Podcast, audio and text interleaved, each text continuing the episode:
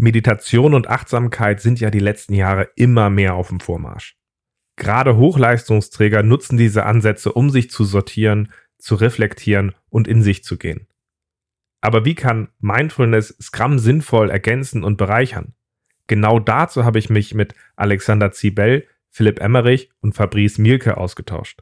Die drei haben nämlich passenderweise gerade an der TU Berlin ein Forschungsprojekt zum Thema Mindful Scrum gestartet. Das Gespräch mit den dreien hat unglaublich Spaß gemacht und es war schön, dieses Thema einfach mal zu sortieren und zu gucken, welche Möglichkeiten es da gibt. Ich wünsche euch viel Spaß beim Zuhören.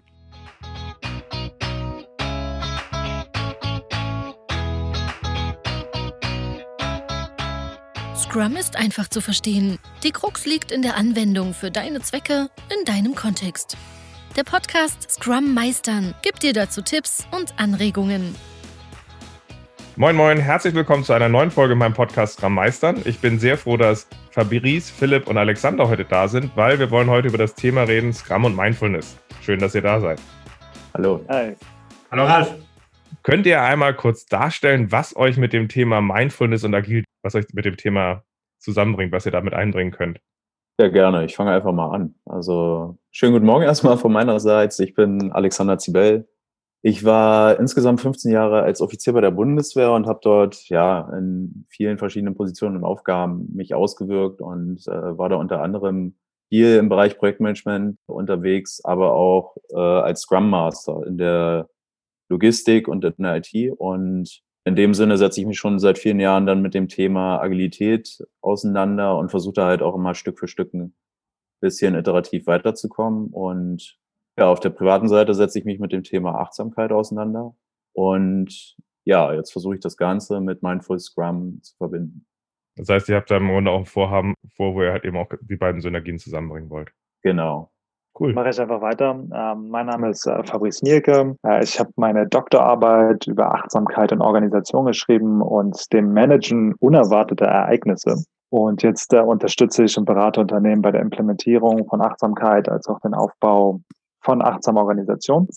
Und äh, was mich mit Scrum äh, verbindet, ist einfach, dass ich mir die ganze organisatorische Komponente anschaue. Also wie kann man eine Organisation kreieren, die unerwartete Ereignisse besser managen kann. Mhm. Und ich freue mich sehr, hier zu sein. Cool. Ja, ich bin der Philipp und unterrichte hier an der TU Berlin zusammen mit Professor Salomo primär ganz klassisches Wasserfallprojektmanagement. Äh, in meiner Forschung dagegen, da bin ich richtig drin in den agilen Organisationen und ähm, um zurückzukommen auf die Frage, was macht da der Faktor Mindfulness, da erinnere ich mich ein bisschen an meine Zeit auch zurück, äh, als ich im Smart Meter Rollout bei einem großen Energieriesen war. Natürlich großes Wasserfall-Infrastrukturprojekt, aber ganz klar mit äh, harten, agil, ja, sehr stark agilisierten Arbeitspaketen. Einige würde ich sagen sogar rein agil. Und ja, da habe ich mich damals eigentlich auch mehr auf der Wasserfallseite aufgehalten, weil für mich war dieser hart durchstrukturiertes Scrum mit den morgendlichen Dailies äh, eigentlich eher eine absolute Qual und fast schon eher mindless. Aber das liegt vielleicht auch einfach so ein bisschen an der, ja, am Typ, den man halt ist, äh, auch mit diesen regelmäßigen morgendlichen Meetings. Und da ist natürlich bei mir der Alex mit seiner Idee des Mindful Scrum äh, ja, auf äh, offene Türen gestoßen. Ja, also ich denke, da tut sich jetzt auch einiges. Auch der neueste Scrum Guide, äh, auf den Alex mich schon aufmerksam gemacht hat, wurde schon so ein bisschen geöffnet, weg aus diesem hart durchstrukturierten. Und ähm, ja, so gesehen äh, würde ich auch sagen, mehr Achtsamkeit wird jedem Scrum-Modell auf jeden Fall gut tun. Mhm. Da können wir tatsächlich auch nochmal drauf eingehen, weil tatsächlich diese Ritualisiertheit von Scrum, das hieß ja früher sogar, die Events hießen mal Zeremonien, hat ja tatsächlich einen Punkt mhm. dabei, eine gewisse Grundruhe reinzubringen und das passt, glaube ich, ganz gut zu dem Thema zusammen. Aber Ihr drei habt ja zusammen auch noch was vor. Also seid ja nicht von ungefähr zu dritt in diesem Podcast drin. Könnt ihr dazu noch mal sagen, was ihr vorhabt?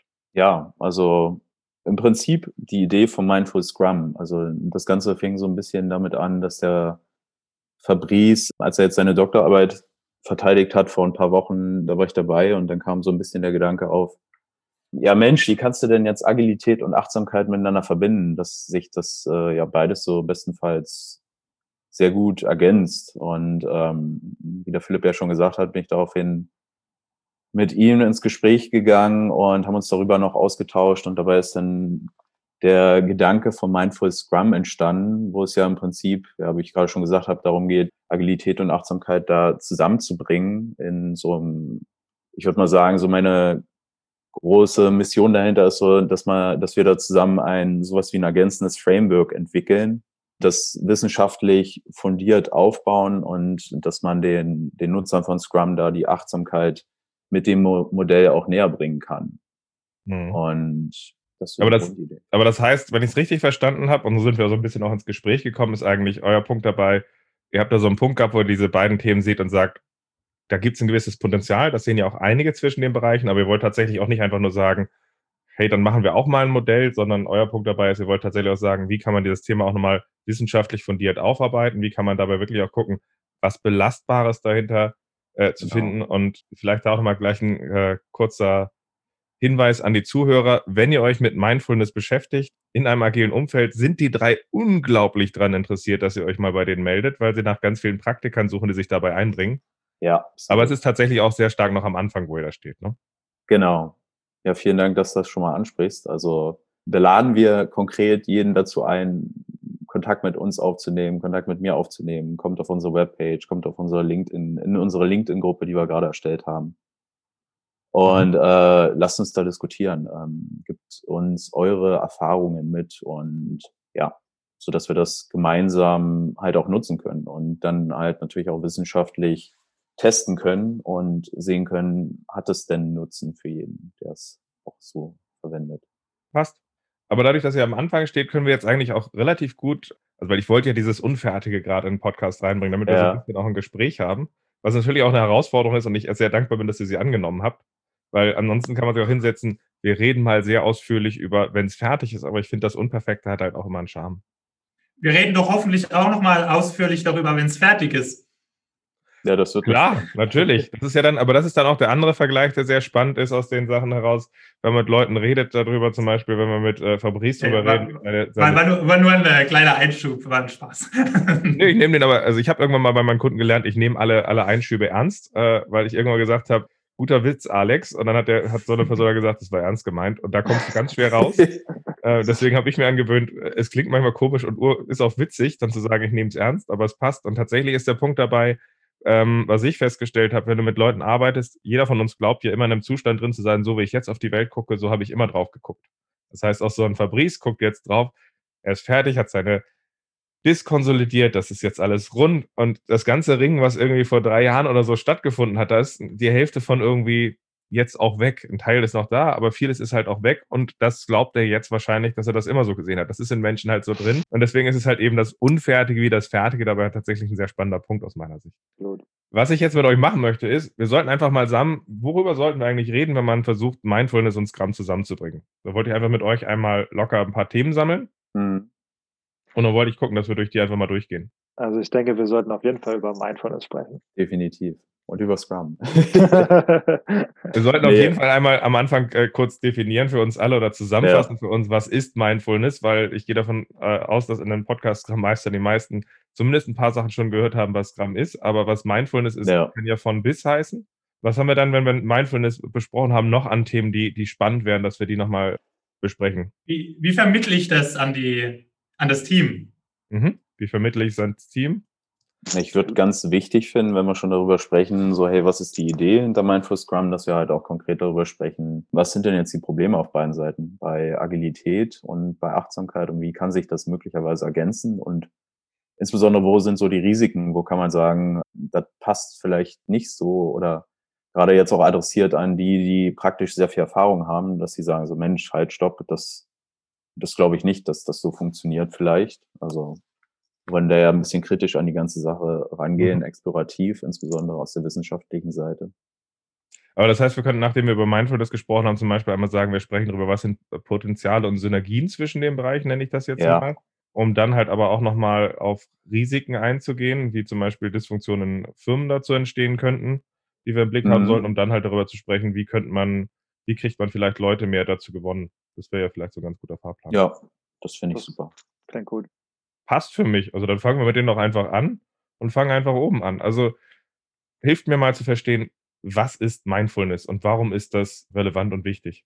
Ja, also ähm, vielleicht beantworte ich einfach mal diese Frage. Ähm, Achtsamkeit, ja, wenn wir eine klare wissenschaftliche Definition nehmen würden, bedeutet, seine Aufmerksamkeit in den gegenwärtigen Moment zu bringen, ohne sich und andere zu bewerten. Da würde ich noch zusätzlich setzen, plus Mitgefühl. das ist mhm. aber ein bisschen separat. Und ähm, das bedeutet eigentlich, dass wir sehr, sehr viel im Autopiloten sind und wenig unser Selbstbewusst sind. Unsere Gedanken, unsere Gefühle, unsere Außenwelt. Das zweite ist dieser gegenwärtige Moment, dass wir mehr lernen, in der Gegenwart zu leben und weniger in der Zukunft oder der Vergangenheit. Und die dritte Komponente ist das Nicht-Bewerten. Und das ist vielleicht die schwerste Komponente, weil mhm. wir nicht nicht bewerten können. Also wir bewerten immer alles. Aber wenn wir uns dieser Bewertung bewusst werden, dann setzen wir quasi einen Schritt zurück und sind dann offen für neue Dinge. Und das ist vielleicht ganz wichtig für die ganze Agilität, mhm. weil bei der Agilität müssen wir offen sein. Wir dürfen nicht, wie du schon am Anfang sagtest, nur in unseren Schubladen denken, sondern wir brauchen diese nicht bewertende offene Haltung. Und dann noch das Asterix mit dem Mitgefühl. das bedeutet äh, im Grunde genommen, dass wir, wenn wir bewertet haben, wir versuchen sollten, mitfühlend dann irgendwann zu bewerten. Also wenn wir nicht bewertet haben. Also. Und warum ist das sehr wichtig? Es gibt mittlerweile sehr, sehr viel Forschung äh, aus der Psychologie, aus den Neurowissenschaften, ähm, aus der Medizin, was zeigt, dass das Achtsamkeitstraining einen unglaublichen Effekt auf unser Gehirn hat, auf unser Wohlbefinden, auf unsere Konzentration, auf unsere Kreativität, was für Scrum auch sehr entscheidend ist. Und äh, die Forschung ist mittlerweile so gut 40 Jahre alt, wann das angefangen hat. Und seit so zehn Jahren findet das zunehmend auch in Organisationen Einzug. Mhm. Dann drehe ich die Frage gleich mal weiter an der Stelle. Was fehlt denn einer Umgebung, die zum Beispiel mit Scrum arbeitet, wo solche Praktiken und so ein Bewusstsein gar nicht so stark vorherrscht? Was ist denn da etwas, was, was vielleicht nicht da ist, was die mehr haben könnten?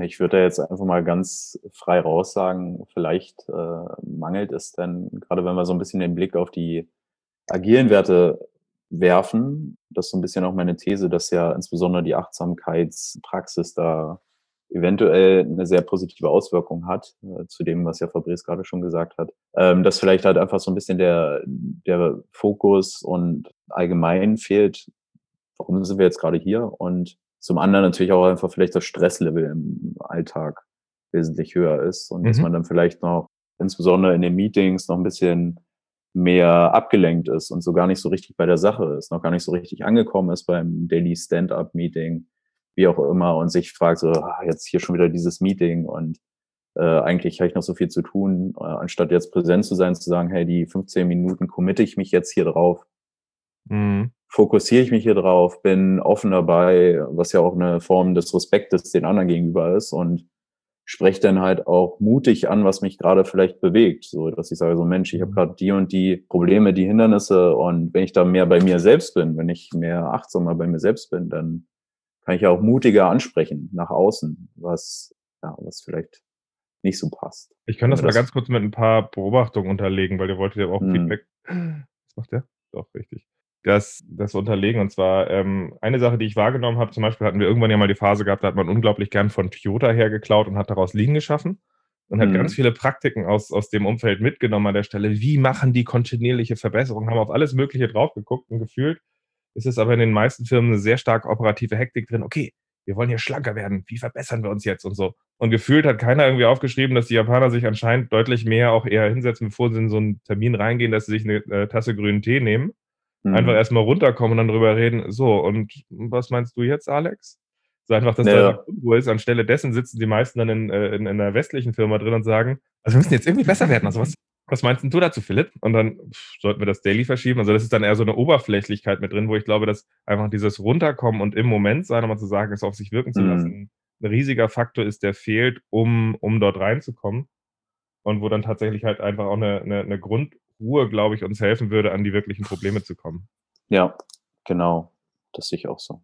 Denke ich auch. Mhm. Ja. Was fehlt denn? Aber was, was, was, was, was, äh, jetzt ohne, lass, versucht mal das bitte zu beschreiben, ohne Worte wie Achtsamkeit weiter zu benutzen, um jetzt mal kurz okay. Strains reinzubringen. Weil eine Umgebung, was fehlt einer Umgebung ohne Achtsamkeit? Was ist da mehr drin? Ist es die operative Hektik? Was, was ist dann noch so, wo, wo, wo Potenziale schlummern, wenn, wenn sowas nicht da ist? Ja, das ich denke. Achso. Willst du erstmal Fabrice? Ja. Äh, das ist auch äh, viel das Unbewusste. Also, dass wir ganz viel in unseren Automatismen drin hängen. Wir kriegen eine E-Mail, wir kriegen einen Kollegen, der uns irgendwas sagt oder wie auch immer und wir verhalten uns immer so, wie wir uns immer verhalten haben. Und wir sind uns dessen gar nicht bewusst. Also neben der operativen mhm. Hektik würde ich noch das Unbewusste hinzufügen. Mhm. Also, dass im Grunde die, die meisten Menschen sich nicht bewusst sind, dass die Mehrheit der Sachen, die wir machen, eigentlich auf Skripten beruhen. Keiner mehr ja. weiß, wie er einen Gang in seinem Auto einlegt an der Stelle, weil es halt einfach mit passiert, sodass wir uns auf Sachen konzentrieren können. Was aber auch dazu führt, dass wir an manchen Stellen halt einfach auch irrwitzige Sachen einfach, das mache ich halt seit zehn Jahren so, weil ich seit zehn Jahren so mache, ne? Mhm. Ja. Und das steht uns auch wieder beim Besserwerden im Weg. Ja, klar. Und ich denke darüber hinaus, was ja darauf auch noch oder daraus resultiert, ist ja im Prinzip die Sache, wenn ich das selbst bei mir gar nicht so richtig wahrnehme, was so mit mir selbst los ist, dann fällt es mir eventuell auch etwas schwerer, es bei den anderen wahrzunehmen. Also mhm. ähm, das geht ja so ein bisschen für mich einher. Also nur wenn ich weiß, was mit mir selbst los ist, dann kann ich die anderen auch besser verstehen, würde ich jetzt mal einfach sagen. Und ich glaube, dass man gerade diesen, das, was so ein bisschen auf Empathie abzielt, dass da auch noch sehr viel Potenzial ist, gerade in der Zusammenarbeit in Teams. Mhm. Und ähm, Scrum hat ja auch äh, diese Werte und die Harvard-Professorin Amy Edmondson, die hat da ein Konzept, das nennt sich Psychological Safety. Also im Grunde genommen, wo man sich äh, gewertschätzt fühlt und wo man in der Lage ist, to speak up. Also, dass man mhm. quasi Kritik äußern kann, ohne niedergeschossen zu werden, in Anführungszeichen. Und äh, dass, wenn man quasi das Mitgefühl für sich selbst praktiziert, als auch für die anderen, dann kann man diese Scrum-Werte to reinforce, also verstärken, verbessern. Mhm. Mhm. Das also passt, also ich glaube, äh, dass, dass ganz viele Leute diese Potenziale in der Mindfulness sehen und, und dass, dass, dass man sagen kann, okay, in der und der Richtung könnte uns das äh, eine Bereicherung sein in einem Umfeld, wo wir zum Beispiel mit Scrum arbeiten. Ähm, und tatsächlich glaube ich sogar, dass, dass Leute wie gerade Jeff Sutherland, der, der sich ja mit Scrum ausgedacht hat, maßgeblich tatsächlich von solchen Sachen, wie sie aus dem Buddhismus oder anderen Sachen mitgeprägt sind, auch mit reinkamen. Nicht umsonst hießen tatsächlich die Scrum-Events ja anfangs auch mal Zeremonien, um mhm. halt einen ritualisierten Punkt dabei zu schaffen. Äh, ja, sodass wir uns auf das Hier und Jetzt konzentrieren können. Mhm. Philipp? Du hast ja, es gibt ja auch die Rolle des Scrum Master, der ja eine sehr, ja, keine Ahnung, eine Art Moderator oder eine die Rolle eines Mediators hat. Und ähm, ja, daher wollte ich nochmal unterstreichen, dass ich es nicht äh, so weit hergeholt finde. Ja. Mhm. Aber welche Praktiken können mir denn als Person helfen ähm, an der Stelle, dass ich mehr Mindfulness entwickle, als auch, dass das im Team quasi mehr Einzug hält? Was, was, was für Sachen seht ihr da, die, die dadurch ein Potenzial haben, dass mehr Mindfulness Einzug hält? Also ich würde sagen, das ist natürlich und eben auch genau der Punkt, wahrscheinlich sehr individuell, was dir dabei helfen kann. Da gibt es wahrscheinlich einen ganzen Methodenkoffer. Und ja, ich weiß nicht, ob äh, Alex da vielleicht noch ein bisschen was äh, zu sagen will. Ich glaube, äh, ansonsten, ich würde über ihn übergeben. Ja. Ich denke, ansonsten ja. nehme ich ihm das weg. Ja, nee, also da gibt es eine ganze Bandbreite von verschiedenen Techniken, wie man individuell sich dem Thema annähern kann. Also Achtsamkeit äh, fängt ganz einfach an. Also es ist eine riesen Bandbreite. Du kannst halt sage ich mal, einfach mit einer Achtsamkeitsmeditation äh, anfangen, indem du dich halt einfach auf, dein, auf deine Atmung fokussierst. Und darüber hinaus gibt's dann halt aber auch äh, Meditationen, die in andere Richtungen gehen, wo es um das Mitgefühl geht. Vielleicht kann der Fabrice dahingehend noch ein bisschen genauer das mhm. ausführen. Bevor er das mit dem Mitgefühl ähm, aus, mhm. ausführt, mhm. mal ganz kurz, jetzt haben wir hier den einen oder anderen, der auch technisch geprägt ist, hier mit drin. Ja. Und sagt so, ja, einfach mal ein bisschen Meditation machen, einfach mal ein bisschen atmen. Was meinst du damit jetzt konkret? Du meinst damit sowas wie zum Beispiel, dass man sich sehr bewusst auf die Atmung konzentriert und dabei bewusst einatmend äh, die, die Atmung langzieht und bewusst auch länger gezogen ausatmen und einfach bewusster darauf hört. Dass, solche Sachen meinst du damit? Du musst eigentlich gar nicht ähm, jetzt die Atmung da groß verändern. Du kannst halt einfach, ich sag mal so ganz einfach salopp gesagt, du machst die Augen zu und schaust mal, was in dir selbst gerade los ist. Mhm. So, du, und du nutzt jetzt einfach die Atmung als, als Anker, auf den du dich fokussierst, um so ein bisschen deine Aufmerksamkeit bei dir zu halten. Und mhm. dann trainierst du im Prinzip deinen Geist damit, indem du wahrnimmst, dass deine Gedanken gerade abschweifen oder du irgendein Gefühl mhm. hast, irgendwie das Bein drückt gerade da vorne oder irgendwas. Und sobald du, du das wahrnimmst, holst du die Aufmerksamkeit wieder auf den Anker, also auf deine Atmung zurück. Mhm. Und das ist die ganze Praxis, die Übung dahinter. Du mhm. übst quasi den, also du trainierst deinen Geist damit. So wie du beim Laufen gehen deinen Körper trainierst, so ist Achtsamkeitspraxis so eine Training für den Geist, ja. Also das heißt, sagen. Atmung ist im Grunde sowas wie, wie ein Anker an der Stelle. Du sagst, du konzentrierst dich auf etwas, das könnte auch tatsächlich äh, ein bewusstes Essen sein an der Stelle. Genau. Genau. Du sagst, ja. ich kaue irgendwie, äh, ich kaue jetzt sechsmal auf, auf, äh, auf dem Reis drauf rum an der Stelle. Oder ich äh, ja. äh, bin halt einfach sehr bewusst zu genießen, was, was macht jetzt äh, das, was ich gerade esse, wie kommt der Geschmack zustande, was passiert davor, danach, so einfach, dass du versuchst, sehr stark im Hier und Jetzt zu sein.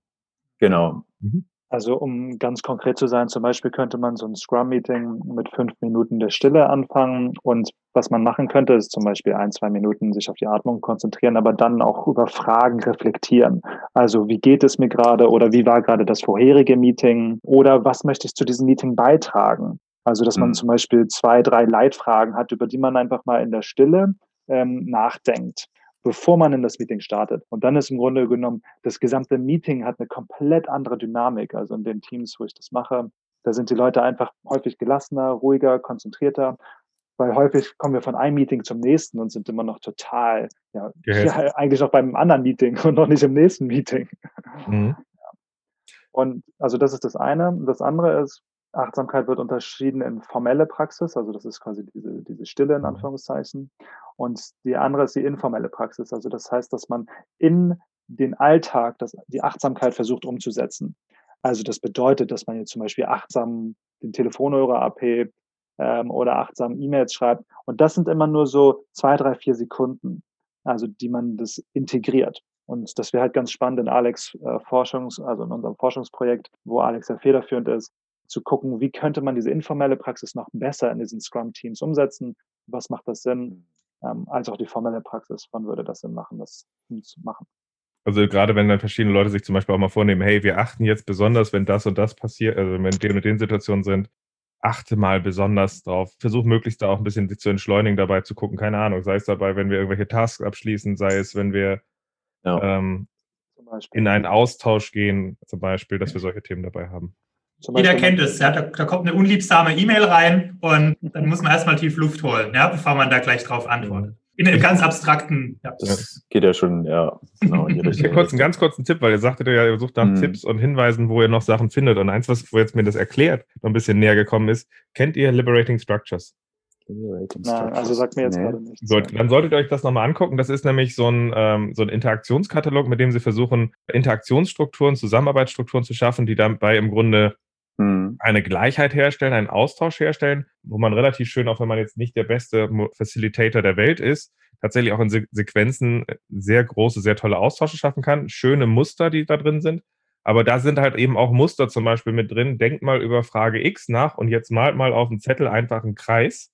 Also kreiselt im Grunde mit dem Stift mhm. für eine Minute erstmal rum, bevor wir in diesen Austausch gehen. Das heißt, da sind schon ritualisierte Praktiken mit drin, die in diesen Mindfulness-Bereich auch mit reinfallen können.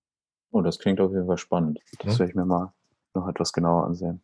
Also neben dem, dass es grundsätzlich ein guter Katalog ist an der Stelle, sind da halt Praktiken mit drin. Aber er hat jetzt gesagt, es gibt einfache informelle Themen, auf die man gehen kann. Einfach, dass man sagt, man macht sich das bewusst. Wobei, da würde mich nochmal interessieren, wie hast du das gemacht, Fabrice, an der Stelle? Waren das in den Teams, dass dann einfach irgendwann in der Retro oder irgendwo Vorschläge vorkamen, hey, da und da wollen wir dran arbeiten, dass man gesagt hat, wollen wir zusammen dann zum Beispiel mal im nächsten Sprint einfach auf das und das gucken? Oder wie, kann man sich das vorstellen, dass man solche informellen Praktiken aufgreift?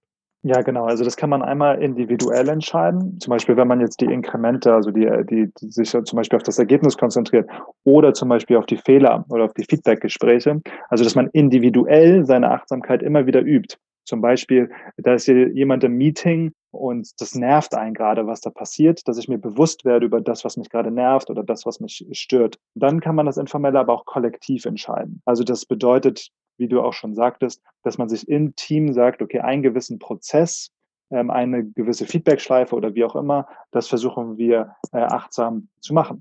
Und was bedeutet achtsam? Das bedeutet, dass man achtsam zum Beispiel zuhört. Beim achtsam Zuhören ist natürlich jetzt ein sehr großes Thema, mhm. bedeutet aber, dass man versucht, in einer nicht wertenden Art und Weise zuzuhören. Also wir haben häufig eine Tendenz, dass wenn jemand etwas sagt, wir in unserem Kopf schon die Argumente zurechtlegen mhm. um Gegenargumente zu bringen. Und eigentlich hören wir gar nicht mehr richtig zu. Mhm. Das heißt, wir versuchen unsere Argumente zurückzusetzen und wirklich zuzuhören, was dann die andere Person sagt. Das heißt, mhm. in diesen Feedback-Schleifen macht diese Achtsamkeit besonders viel Sinn.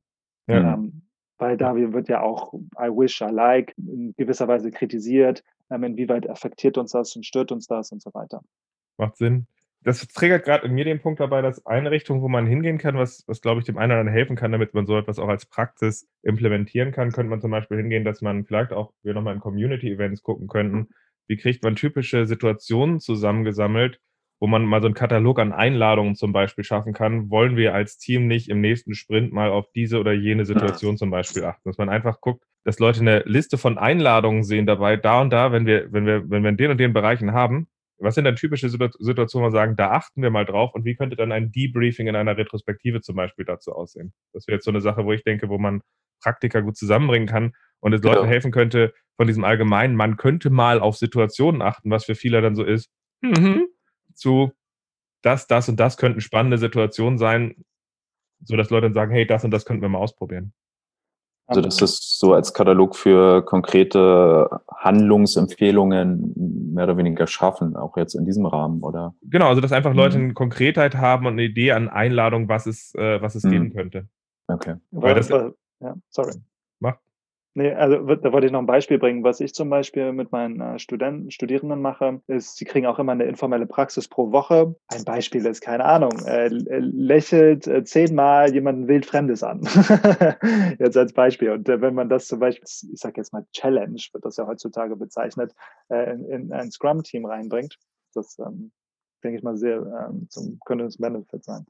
Ja, wobei da ist dann nochmal ein spannender Punkt dabei, wenn du zum Beispiel jetzt Dozent bist, die Leute von dir entscheiden haben wollen und du einen Vorschlag machst für eine Praxis, dann kann dabei halt auch sehr schnell drauf, draus kommen, dass das plötzlich wir einigen, in einigen Umgebungen halt diese Freiwillige, diesen, dieses, dieses Bewusste rausnehmen und dem was Gezwungenes halt aufsetzen. Das ist so eine Gefahr, ja. die wir immer im Blick haben müssen. Ne? Absolut, das ist sehr ja. wichtig.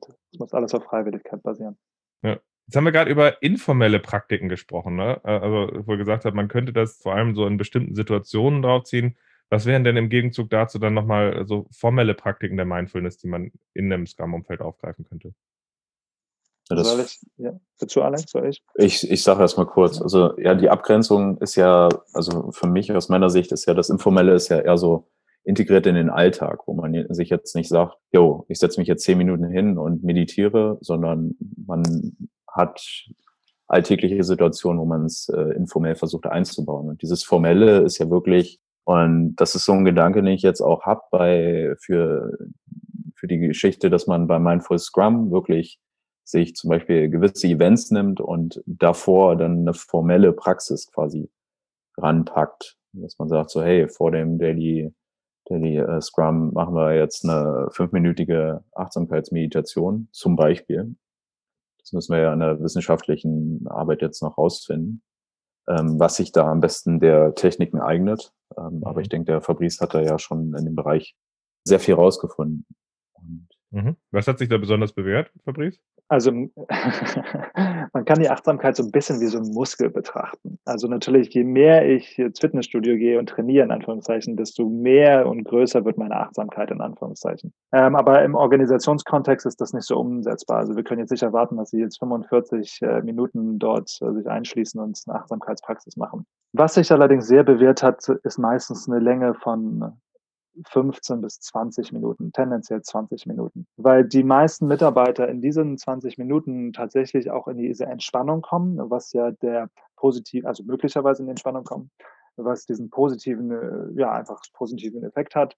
Äh, auch die Resilienz stärkt. Und dann ist auch die Frage, es gibt sehr viele verschiedene Achtsamkeitsübungen. Es gibt zum Beispiel Achtsamkeitsübungen, die der Kreativität helfen. So ist zum Beispiel Google jetzt als Beispiel sehr auf ihre Mindfulness Search and Site Yourself Programm gekommen, mhm. ähm, was für Scrum natürlich extrem wichtig ist, für diese ganze Agilitätsthematik. Äh, Aber man kann zum Beispiel auch äh, andere Hirnareale an trainieren, sowas wie den Fokus oder die Konzentration. Und deswegen wäre ich wahrscheinlich so auf 20 Minuten formelle Praxis äh, gegangen. Mhm innerhalb dieses Scrum-Meetings. kannst du nochmal, kannst du noch mal zwei, drei konkrete Sachen nennen, wie so eine formelle Praxis aussehen könnte? Ja, klar. Und zwar ist es so, dass man sich für vielleicht ein Thema, nehmen wir mal Kreativität jetzt als Beispiel. Also in meiner Doktorarbeit, da, war es so, dass das Leadership-Team quasi ähm, ein Achtsamkeitsprogramm gemacht haben und die haben so einen MBSR-Kurs gemacht. Das ist so ein Mindfulness-Based Stress Reduction Kurs mit sehr viel Praxis, 45 Minuten am Tag, jeden Tag. Und ich dachte immer, die würden während der Übung total kreativ sein. Aber die haben sich nur auf die Atmung und auf so einen Bodyscan konzentriert. Das heißt, man versucht, seinen Körper wahrzunehmen. Also meine Atmung ist zum Beispiel eine formelle Praxis, Bodyscan ist zum Beispiel eine formelle Praxis. Und keiner der Manager hat mir gesagt, ich habe kreative Ideen bekommen. Und ich dachte, hey, die entspannen sich doch, die müssen doch kreativ werden. und, ähm, und dann habe ich äh, nochmal in die Literatur reingeschaut und da gibt es eine Technik, die nennt sich Open Monitoring. Das heißt, man beobachtet seine Gedanken. Und wenn man das tut, dann kann man besser seine Kreativität, Zugang zu der Kreativität bekommen. Das heißt, alles, was man tut in diesen 20 Minuten jetzt als Beispiel, ist einfach nur zu gucken, was für Gedanken kommen. Das ist, wäre Option Nummer drei. Und Option Nummer vier ist, ich denke die ganze Zeit über eine Frage nach. Also zum Beispiel sowas wie, was stört mich gerade? Was ist mein Problem? Dass man quasi versucht, eine Frage in, in seinem Geist immer wieder vorzuhalten. Mhm. Das sind jetzt nur vier kurze Beispiele. Mhm also äh, das, das, das äh, mit dem Open Monitoring finde ich gerade ganz spannend. Also das heißt im Grunde, du sitzt da zum Beispiel, du machst sicherlich dann auch noch irgendwie, versuchst schon auch mal zu gucken, dass du Ruhe reinkriegst, wahrscheinlich vielleicht schon irgendeine Ankerübung machst, aber dann guckst du, was ist das, was dir wiederkehrend an Gedanken kommst und sagst, hey, was kommt denn jetzt hier zu Besuch oder? Genau, also ja. im Grunde genommen beobachtest du deine Gedanken und deine Bewertung damit auch gefällt mir das, gefällt mir das nicht, warum gefällt mir das nicht, was stört mich daran und dann versuchst du immer tiefer und dann kriegst du dieses ganze Selbstverständnis. Und durch das Selbstverständnis wirst du auch eine bessere äh, Führungspersönlichkeit und auch deinen Mitarbeitern und deiner Familie gegenüber. Und mhm. Nee, das macht Sinn. Das ist äh, auf jeden Fall, also die ersten Sachen, die kannte ich, habe ich auch schon äh, ausprobiert, aber tatsächlich dieses Open Monitoring war mir neu. Das, das ist cool. Aber das heißt, solche Praktiken kann man im Grunde formeller aufgreifen. Auch da ist wieder euer Interesse, wenn jemand damit regelmäßig in einer Organisation nicht nur auf individueller Ebene Erfahrung sammelt, gerne her damit, hm. um das nochmal dezent zu wiederholen. Ausgehend von dem Punkt würde mich aber auch nochmal interessieren, welche Rahmenbedingungen seht ihr denn als besonders unterstützend an von der Organisation und von der Führung, wenn man auf das Thema Mindfulness drauf guckt? Ja, ich weiß nicht, was, was du jetzt konkret meinst, äh, weil Führung hat ja immer viele Perspektiven. Also meinst du jetzt für die Führungsperson oder, oder für, für das gesamte Team oder? Ich meine Rahmenbedingungen für, für, für, für zum Beispiel, wir haben da ein Scrum-Team oder wir haben da X-Teams oder ein agiles Programm, die, die dort ja. arbeiten. Und was ist, was ist das, was die Organisation oder die Führung dazu beitragen kann, dass solche Sachen, äh, solche Mindfulness-Themen eher aufgegriffen und unterstützt werden? Mhm. Also, also, go ahead. Ja, also ich meine jetzt bei einem schon normal etablierten Scrum Team nach scrum.org, würde ich sagen, ist das dann vielleicht so ein bisschen die Rolle des Scrum Masters, der da halt auch so ein bisschen das Team kennt und einfach ein Gespür haben müsste. Aber eigentlich mhm. äh, würde ich viel früher schon ansetzen und ähm, auch vielleicht generell auch ein bisschen überlegen und auch diese Rollen ein bisschen challengen. Vielleicht braucht man auch unterschiedliche Rollen. Und wenn es jetzt darum geht, sowas irgendwie zu etablieren, wirklich, ich meine, dann kann man sich schon allein darüber streiten, ob man das von Anfang an als Mindfulness äh, irgendwie labeln sollte, weil das vielleicht schon bei einigen Teammitgliedern auf Vorbehalte stößt. Aber generell einfach vom Grundgedanken würde ich sagen, dass man natürlich dann, gerade dann, weil das eben auch so individuell ist, ja, was jetzt für wen äh, mehr Achtsamkeit bringt oder was diese Rituale sind, dass man da am Anfang schon ansetzt und natürlich auch schaut und einen Prozess anstößt, äh, in dem jeder erstmal so ein bisschen findet, hey, was sind denn meine Rituale? Vor allem, wenn sich die Leute noch gar nicht vorher damit beschäftigt haben. Natürlich darf dieser initiale Aufsetzungsprozess nicht ewig gehen, weil am Ende gibt es ja ein Projekt, das erledigt werden muss. Aber ich denke, das kann die Führung halt schon tun, gleich am Anfang, wenn jetzt ein Projekt neu aufgesetzt wird, da quasi wie so eine Vorphase ja, äh, anzusetzen. Und dann gibt es da meinetwegen wie so eine Sandbox, ja, wo, wo es dann ganz viele verschiedene Sachen gibt. Und dann kann sich da jeder individuell so ein bisschen bedienen. Und dann schaut man, was haben die Leute gern. Und dann wird natürlich in einigen Dingen einen gemeinsamen Nenner finden müssen. Und in anderen Sachen kann man mehr Individualität erlauben. Ja. Also wenn, wenn ich jetzt da äh, Führungskraft wäre und ich würde es jetzt gern irgendwo mal etablieren. Ich denke, das wäre so ein bisschen der Weg, ähm, den ich da gehen würde. Ja, und wahrscheinlich auch irgendwie, wenn man diese Einladung hat, an der Stelle zu gucken, wie kann halt eben auch nochmal die Reflexion und der Austausch aussehen. Ja, also, dass Leute im Grunde zum einen wissen, dass es stattfinden kann, dass es eine Konkretheit gibt dabei, was man machen könnte und das vielleicht sowas ja. von Vorteil sein kann, aber dann halt tatsächlich, wenn Leute etwas machen, wie schafft man es, dass dann halt eben das auch ein Austausch dann reingeht, so von wegen, hey, das hat mir geholfen, da tue ich mich schwer mit, wie gucken da andere drauf? Und das wahrscheinlich im natürlichen Ansatz könnte nochmal ein Schlüssel sein. Ich könnte dann noch auch von einer Forschung erzählen. Also ich habe ähm, über die Implementierung von Achtsamkeit in Organisationen geforscht und da war ein relativ spannendes Interview, was ich geführt habe mit einer aus dem betrieblichen Gesundheitsmanagement. Die hat gesagt, Herr Mirke, wir bieten Yoga an, wir bieten Achtsamkeit an, wir bieten Muskelentspannung, Sport und so weiter. Und dann sagte sie, es liegt an dem Mitarbeiter, dass er das macht. Und als erstes habe ich gedacht, hm, ja klar, macht ja erstmal Sinn. Ne? Und dann habe ich nochmal mehr drüber nachgedacht. Und wenn die Führungskraft das nicht unterstützt, Yoga, Achtsamkeit oder wie auch immer, dann ist die Wahrscheinlichkeit, dass die Mitarbeiter Mindfulness im Scrum-Team machen, extrem gering weil man das Gesicht natürlich vielleicht nicht verlieren will oder sagt, hey, ich kriege da die kreativen Ideen oder wie auch immer. Das heißt, mhm. es ist wirklich wichtig, dass in der Kultur eine gewisse Freiwilligkeit als auch eine gewisse Akzeptanz herrscht. Flächendeckend. Einige kommen damit klar, andere, andere nicht oder wie auch immer, aber dass es auf beiden Seiten okay ist. Mhm. Ja, ich glaube, das ist ganz spannend, mhm. weil, das, äh, weil das eine ist, dass du halt, wenn das sowas in deinem individuellen Zyklus machst, in deiner individuellen Sache, kannst du sagen, ich gehe am Wochenende auf eine Retreat und kannst da dich voll austoben. Auf der anderen Seite ist der Punkt dabei, wenn eine Führungskraft sagt, ich würde vor, äh, vorschlagen, haben wir ein Problem, weil dann dieser Vorschlag sehr schnell zum kollektiven Zwang werden kann. Auf der anderen Seite haben wir das Problem, wenn sowas nicht adressiert wird und auch der Rahmen so ein bisschen stärker auch hervorgehoben wird, dass das möglich ist, erlaubt und erwünscht. Hm dass wir das Problem haben, dass die Leute sagen, ich bin hier so Leader-Ingenieur, dass die Leute da gar nicht reinkommen. Ja. Nee, das passt. Ist eine spannende Balance. Da bin ich auch gespannt, was ihr dazu noch rausfindet, wie Führungskräfte das wirkungsvoll unterstützen können. Ja. Cool, dann habe ich eigentlich noch die Frage, wir haben jetzt sehr viel über das Positive von Mindfulness gesprochen. Wir haben jetzt über verschiedene Wege, wie sich das in Ausprägung halt auch reinbringen kann in eine Organisation. Also individuell, als auch kollektiv, als auch informell, als auch formell. Mich würde nochmal interessieren, welche Dysfunktionen, Risiken und äh, Sachen, die übers Ziel hinausschießen, seht ihr denn so da potenziell? Was sind da die drei größten Sorgen gehabt, wenn man es jetzt, wenn wir jetzt Mindfulness in einem Scrum-Umfeld zum Hype erhebt, was wären so die schlimmsten Auswüchse, die ihr euch vorstellen könnt? Da hätte ich von jedem gerne mal so eine Reihe gehört. Was wäre das Schlimmste, was ihr sehen könntet? Uh, ich fange mal an. Ja, was wäre denn das Schlimmste? Ähm, dass alle so sehr bei sich sind, dass die Arbeit nicht mehr gemacht wird. Aber ich glaube, mhm. weiß ich nicht. Also jetzt bloß das, was mir gerade am ersten so einfällt. Aber Passt. sonst sehe ich da wenig. Die anderen, was seht ihr noch so als Auswüchse, Dysfunktionen und Risiken?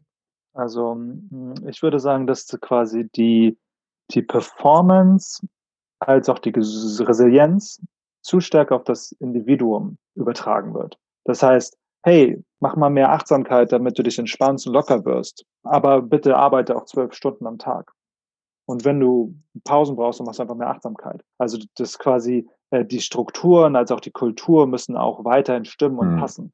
Ja. Mhm. Und dass so eine Achtsamkeit so ein, so ein Help, Help Yourself Scrum Additional mhm. wird oder irgendwie sowas. Mhm. mhm. So eine Best Practice, die man halt seelenlos irgendwie nebenher nochmal macht, weil man das macht. Genau, genau, damit du schön gesund bleibst und mhm. ja, aber dass die Kultur und die Struktur sich nicht ändern. Ja, ja ich meine, ich sehe da auch ein bisschen, ich meine, ich glaube jetzt wir vier hier, wir sind auch alle sehr leidenschaftlich äh, bei unserer Arbeit, ja, und, und geben dann da auch die entsprechenden Räume.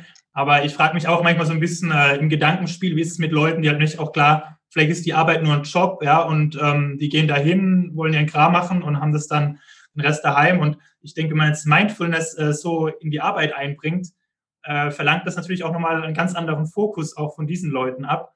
Und da könnte ich mir vorstellen, dass schon ein bisschen ein Spannungsfeld auch entsteht vielleicht.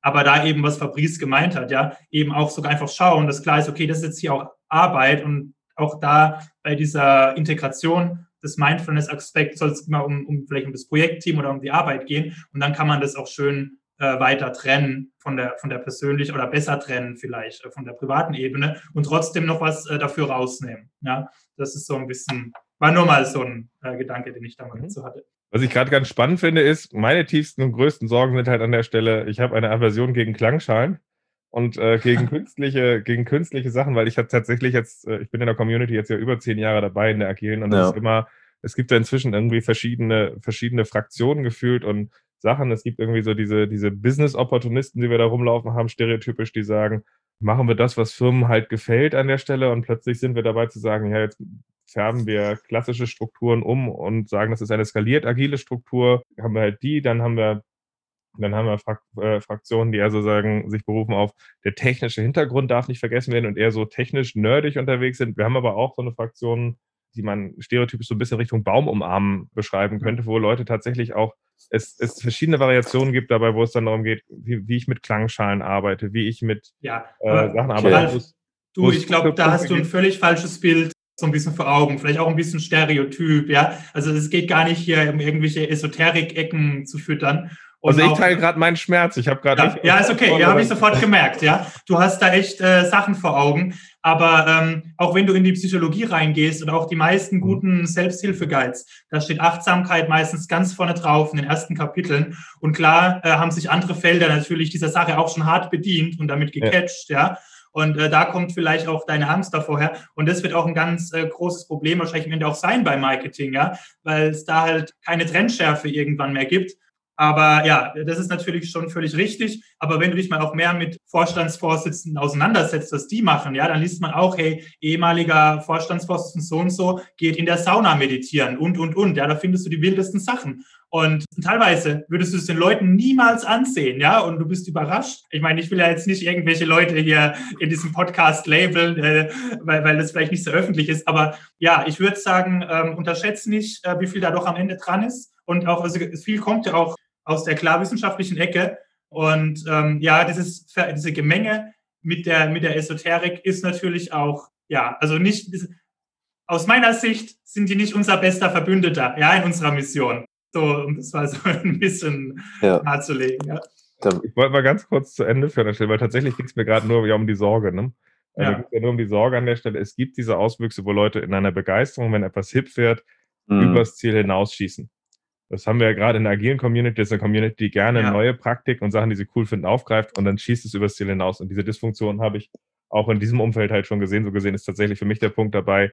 Ich glaube, wenn du es in einer breiten Wirkung erreichen willst, dass es wirklich die Effekte hast, die es wissenschaftlich nachgewiesen, wie du ja auch gerade nochmal mhm. sehr passioniert mit reingebracht hast, äh, mit, mit, mit schafft, dann müssen wir halt auch gucken, wie man, wie man es schafft, dass diese Zugänglichkeit in der Breite das nicht so verschroben macht, wie irgendwelche Tech-Nerds die Sachen verschroben wir, machen. Wir, wir, werden nicht irgendwelche Klangschalen auf den Tisch legen. Ja? Uh. Das ist auf keinen Fall. Äh, das, das kann man aber auch machen. Also ich sage, ich genau, sag, kann, man, genau, ja, kann, ja. kann, individuell natürlich auch jemand äh, für sich dann vielleicht entscheiden in, in, dem Framework, den wir ja eigentlich nur geben wollen, weil am genau. Endeffekt ist es dann ja individuell. Aber darum geht es uns eben auch, einfach ein Framework ähm, zu, äh, auszugestalten und zu entwerfen mit dem, was ist eigentlich wirklich oder was hat sich wie bewährt und sieht es mal mehr wie einen Guide auch, ja, oder sagt eigentlich auch der Scrum Guide, mhm. wobei der Scrum Guide inzwischen schon zu einer ziemlichen Dogma hier und da geworden ist. Und da wollen wir natürlich auch ein bisschen einen Gegenentwurf äh, gestalten. Ne?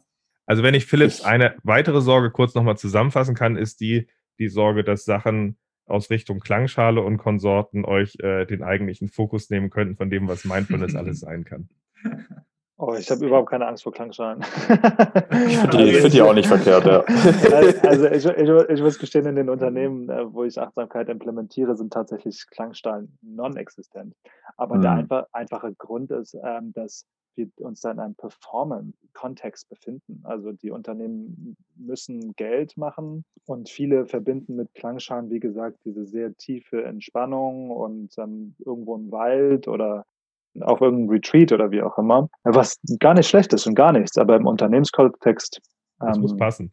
Richtig, ja. genau. Das muss zur Kultur passen und Klangschalen passen in nicht so vielen Unternehmenskontexten rein. Ich glaube aber tatsächlich, auch wo ich das, das gerade wunderbar, so auch ein bisschen so ein Diskussionspunkt äh, an, anregt an der Stelle, kann ich aber auch sagen, ich glaube, es gibt einige Leute und einige Typen, die zum Beispiel auch bestimmte absurde Tools, die erstmal ungewohnt wirken, in einer hohen Natürlichkeit benutzen. Dann machen diese Sachen für mich da auch wieder Sinn, aber man muss halt aufpassen, dass sie halt eben nicht plötzlich irgendwie dieses Gadget, sondern so ein Attachment halt kriegt und dann plötzlich alles dabei wegzieht. Also so wie wir es jetzt im Grunde ja auch gerade fast gesehen hatten. Ne? So gesehen hoffe ich, dass, dass ihr da passende Sachen rausfindet, wenn eine gute Balance da drin finden. Und ich würde sagen, wir machen nochmal so eine, so, eine, so eine Schlussrunde am Ende.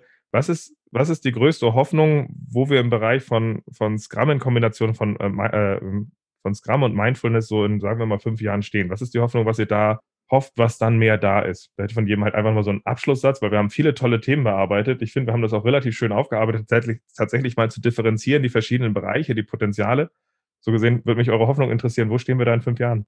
Ja, da gibt es ja halt super viel. Und ich hoffe halt, dass wir es einfach schaffen, dadurch, dass wir den klaren Prozessrahmen von Scrum hier nutzen, um eine vielleicht ja klare Achtsamkeitspraxis hier zu integrieren, dass, dass wir dadurch halt auch einfach einen Beitrag dafür schaffen, bessere, kreativere, achtsame Arbeitswelt zu schaffen. Also das wäre so meine Vision dahinter mhm. und dafür dieses Framework zu entwickeln. Ja, cool. Die anderen? Also ich kann mich da Alex eigentlich nur anschließen, ähm, weil Agilität und Scrum ist ja momentan richtig Hype. Und das ist ja vielleicht sogar noch mehr Hype als Mindfulness. Und dass man im Grunde genommen äh, langfristig einfach eine bessere Arbeitswelt schafft, in der quasi die, die, der Mensch wieder mehr im Fokus ist, der Mensch und die Natur und weniger das Geld. Mhm. Ja, ja äh, ich äh, kann mich da auch nur anschließen. Und ähm, ich meine, aber im Endeffekt passiert das ja auch gerade ganz viel. Man sieht ja überall, dass eigentlich nicht IT-Konzerne jetzt versuchen, in ihren äh, klassischen Geschäftsbereichen agile Modelle zu implementieren und zu integrieren. Und man sieht natürlich aber auch gleich parallel, äh, wie das halt auch teilweise gar nicht funktioniert. Und ja, da hoffen wir natürlich mit unserer Arbeit äh, ein bisschen einen Beitrag zu leisten, damit es eben besser funktionieren kann. weil wir eigentlich schon überzeugt sind, dass es nicht nur in der IT-Welt funktionieren kann. Haben auch schon andere geschafft, ja. auch mit den bisherigen Scrum-Modellen. Und das ist natürlich so ein bisschen auch die Vision, ja, das ein bisschen über die IT hinauszutragen, äh, diese agile Organisation. Und ich kann auch nur sagen, aus eigener Erfahrung, das Interesse bei den Studierenden ist auch riesig daran, in solchen momentan teilweise noch ja, imaginären Arbeitswelten, aber doch schon hier und hier äh, und dort immer stärker diffundierenden Modellen irgendwann mal arbeiten auch zu wollen. Und ähm, ja, ich meine, ein schönes Beispiel ist ja so ein Klassiker immer, der gern genannt wird, zum Beispiel Salando, die jetzt, jetzt auch nicht kein Kern-IT-Unternehmen sind. Klar haben die eine große IT-Komponente, aber eigentlich geht es um Klamotten und die haben sich schon recht stark agilisiert und äh, sind dadurch auch sehr erfolgreich geworden. Und ich denke, dass auch viele andere Firmen davon noch viel mitnehmen können. Fabrice, Alex, Philipp, danke für eure Zeit. Ich fand, das haben wir relativ schön äh, nochmal aufarbeiten können. An alle anderen nochmal der Appell, wenn ihr mit Mindfulness praktiziert im agilen Kontext, individuell oder kollektiv, geht gerne mal auf die zu. Ich werde auf der Webseite und nochmal versuchen, die Kontaktdaten direkt mit zu hinterlegen, so dass hoffe ich, der ein oder andere nochmal auf euch zukommt. Und ich hoffe, dass wir uns dann in, keine Ahnung, einer späteren Zukunft nochmal zusammen austauschen, was denn dabei rausgekommen ist und wie ihr dann Sehr auf gerne. das Thema guckt. Das ist, glaube ich, dann auch nochmal ganz spannend. Ja, vielen Dank, Ralf. Vielen Dank, vielen dass Dank. du hier sein Danke, Ralf. Auch Ralf, danke für die Einladung.